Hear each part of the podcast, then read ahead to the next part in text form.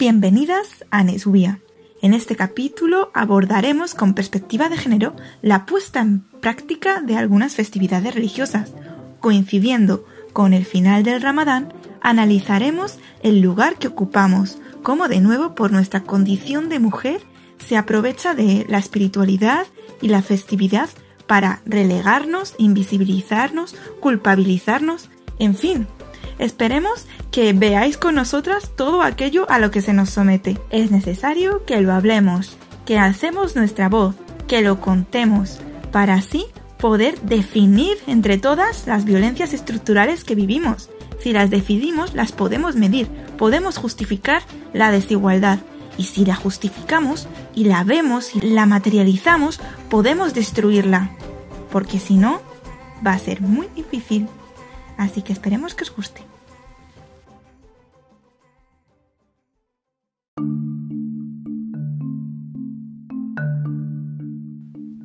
Bueno, a mí me gustaría empezar preguntándoos a cuántas de vosotras os han preguntado en vuestros hogares si queríais o no hacer el ramadán. Creo que sé la respuesta, así que os diré que en mi caso nunca surgió esa pregunta. Simplemente cuando me vino la regla se dio por hecho que ya era una mujer y por tanto no había ningún motivo para seguir retrasando ese momento. Lo que más recuerdo es esconderme para comer durante el periodo. Tengo la imagen de mi madre de pie en la cocina y nerviosa por la, por la llegada en cualquier momento de mi padre. Yo seguía sin entenderlo y, y, lo, y me empezaba a parecer pues antinatural. Es verdad, pero que enseguida entendí que la regla sería mi salvación durante este tiempo. Así que cada vez que quisiera comer solo tenía que decir pues que tenía la regla. ¿Quién iba a dudar de eso? Así que prácticamente podéis imaginaros que tenía reglas de 30 días.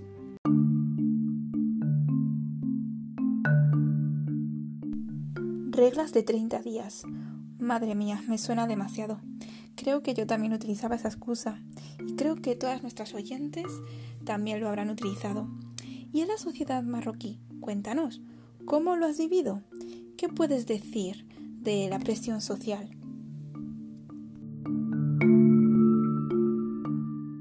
A nivel social o legal, pues la verdad es que no tengo la experiencia de haber vivido durante este tiempo en Marruecos, por ejemplo. Así que haceros a la idea de que no es hasta hace poco tiempo que me entero pues que en Marruecos comer en público está penado con cárcel. La verdad es que me dejó bastante impactada, pero bueno, a medida que fui creciendo, sí que fui entendiendo que aunque aquí no fueras a la cárcel, había un control social más allá del hogar, ¿no?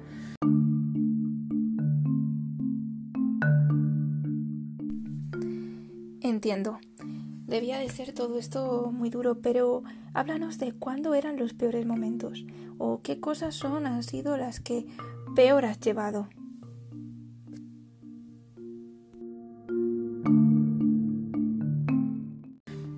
Para mí los, los, peores momentos del ramadán era cuando ese mes caía en, en época de verano. Ya no solo se trataba de, de ayunar, sino que toda, todo tu estilo de vida, toda tu forma de vestir eh, se modificaba por completo, ¿no? Era como más difícil fingir.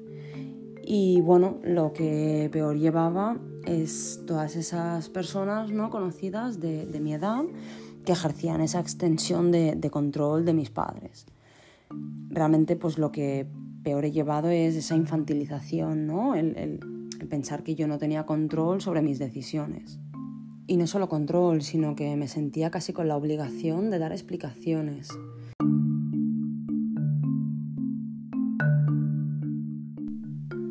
Y todo este control, esta infantilización, ¿a qué te llevó todo esto?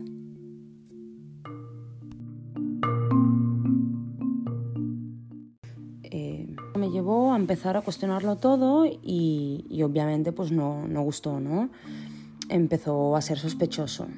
Las únicas respuestas que recuerdo recibir es que qué pasaba, ¿no? Que si, que si yo no era musulmana. Y claro, yo por dentro pensaba, pues, pues no lo sé, no sé qué soy.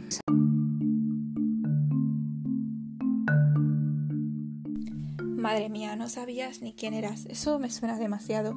Creo que todas comenzamos así, ¿no? A vivir en confusión.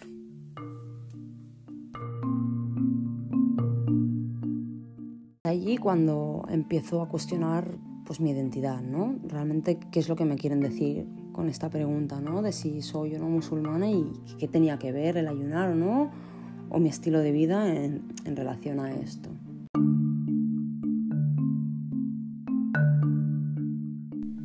Mirándolo desde la perspectiva de ahora, ¿qué sabes? ¿Qué puedes decir? ¿Qué crees que supuso para ti, para la relación con tu familia, con tu madre?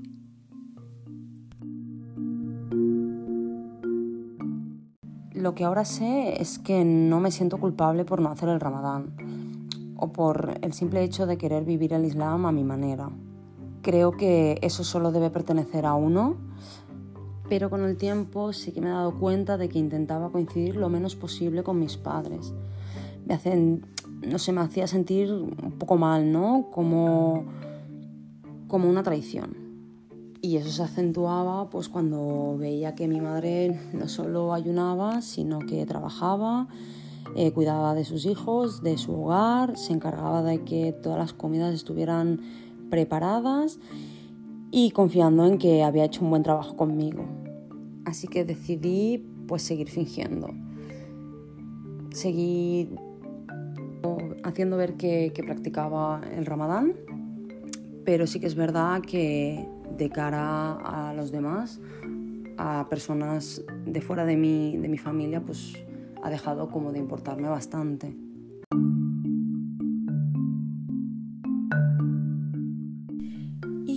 Tal en la sociedad de acogida? ¿Cómo lo has vivido? ¿Cómo te hacían sentir?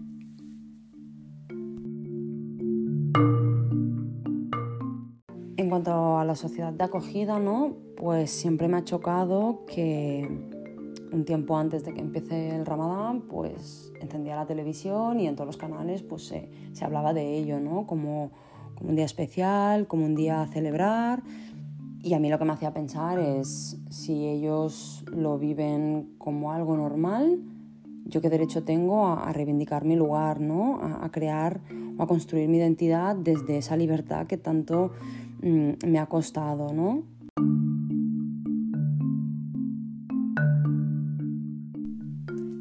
entiendo que te leían como musulmana simplemente por tu origen, ¿no? Tal vez otro tipo de racismo a mí también me ha pasado.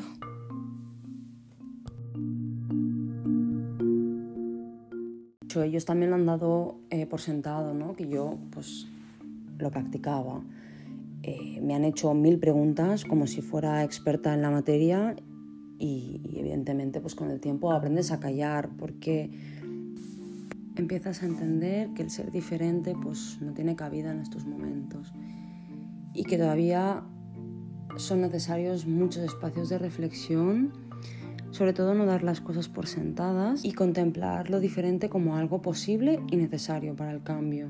Y estoy convencida de que entre todos pronto inventado espacios de convivencia donde, donde ser, ser desde lo individual, desde lo diverso, y sobre todo poder convivir con respeto.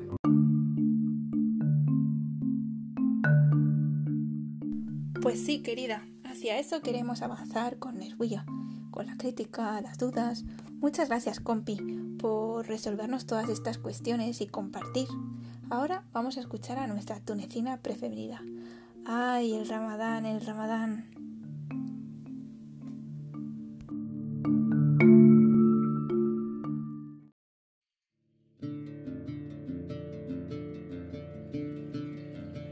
Ramadán, una ocasión y un ejemplo más de la fijación patriarcal y religiosa sobre las mujeres. Otra vez, la mirada fijada hacia el cuerpo, el olor, la presencia de la mujer. Otra oportunidad más para controlarnos. Tápate mujer, sé más recatada, ten vergüenza. No provoques al hombre que tu perfume, tus labios, tu figura, tu presencia le inducen al mal pensar, al pecado, y este hombre que te observa va a estropear su ayuno. Esto me lleva a la fantasía que compramos gratuitamente. Por tu culpa, Eva, Adam ha sido expulsado del paraíso. Y volvemos otra vez a inventar problemas y recurrir a las soluciones perversas, que son tápate, escóndete mujer, vuelve al espacio privado y cuida de tu reputación y no molestes para que el hombre gane su entrada al paraíso. Tranquila, tú también, si cumples con todos estos mandatos, ganarás la bendición de Dios, de los hombres y la sociedad, pero solo si no te demuestres demasiado. Me da la impresión que Ramadán, que es el ayuno, es una invitación de dejar en stand-by los pecados y las tentaciones. Y si acaso, ya puedes pecar por la noche y 11 meses del año.